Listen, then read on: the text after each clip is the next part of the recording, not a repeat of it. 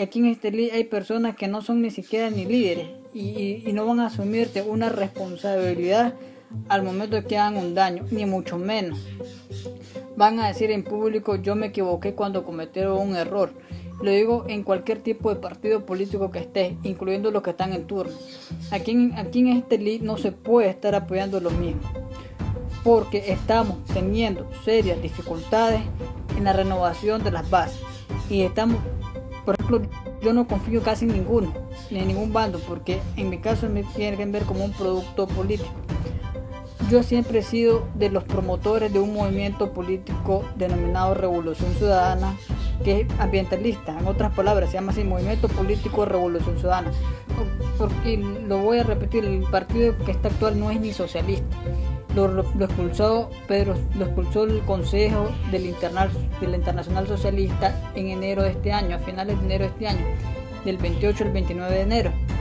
Entonces no podemos equivocarnos en construir un movimiento nuevo de jóvenes, porque ese es el futuro.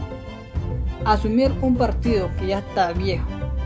Todos los partidos políticos en esta clase no nos representan. Bueno, a mí ya no me representa ninguno. Por eso yo no voy a ser ni candidato a un partido. Al menos quizás podría pensar en ir en alianza. La podría pensar.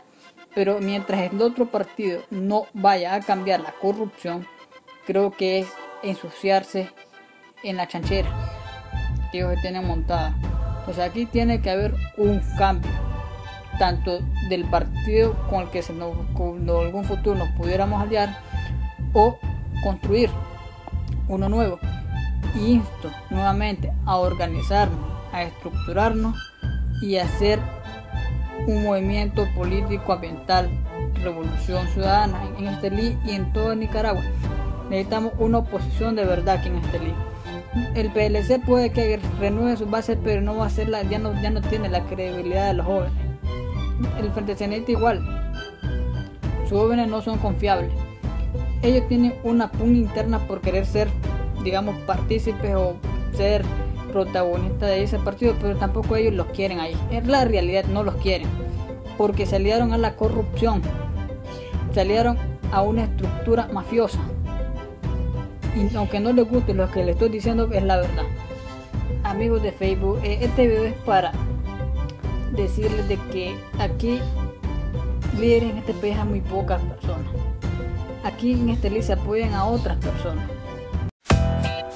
La cruda realidad nos enfrenta a una demanda desmesurada de recursos que ha generado la escasez de agua, el deterioro de la biodiversidad, el desmejoramiento de nuestros suelos y la alteración del clima.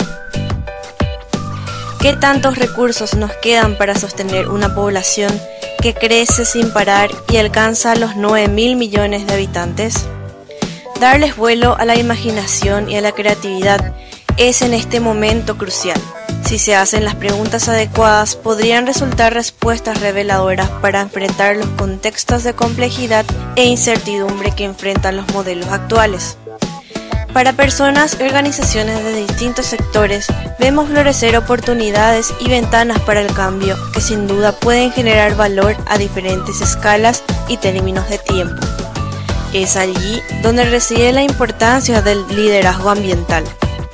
Este liderazgo se puede dar desde diferentes orillas, sectores y necesidades.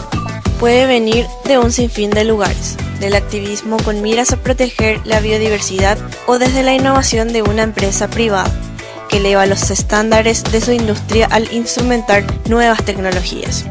Lo que debe haber en común es la búsqueda de un mejor futuro, en donde los beneficios sean mayores a los costos y se evite exceder los límites de los ecosistemas que mantienen a la actual población y del que dependerán las próximas generaciones. El liderazgo debe ser transparente y capaz de facilitar cambios culturales. No podemos confiar solo en el liderazgo desde arriba. Se deben recoger las intuiciones y empoderar lo local. Vamos a necesitar salir de las zonas de confort para reconocer y modificar nuestra relación con el entorno. No es posible separar ambiente y sociedad. Es una relación que debe estar sustentada en la simbiosis y la resiliencia. El liderazgo debe propender a mejorar los sistemas de información y apalancarse en estrategias que comuniquen mensajes claros y contundentes. Desde diferentes escenarios se pide a gritos un nuevo paradigma que gobierne la era del antropoceno y que permita generar las capacidades sistémicas para un país próspero en contexto incierto y demandante de la naturaleza. Todos podemos asumir el liderazgo desde la diversidad de nuestras condiciones. ¿Cómo vamos a aprovechar la oportunidad?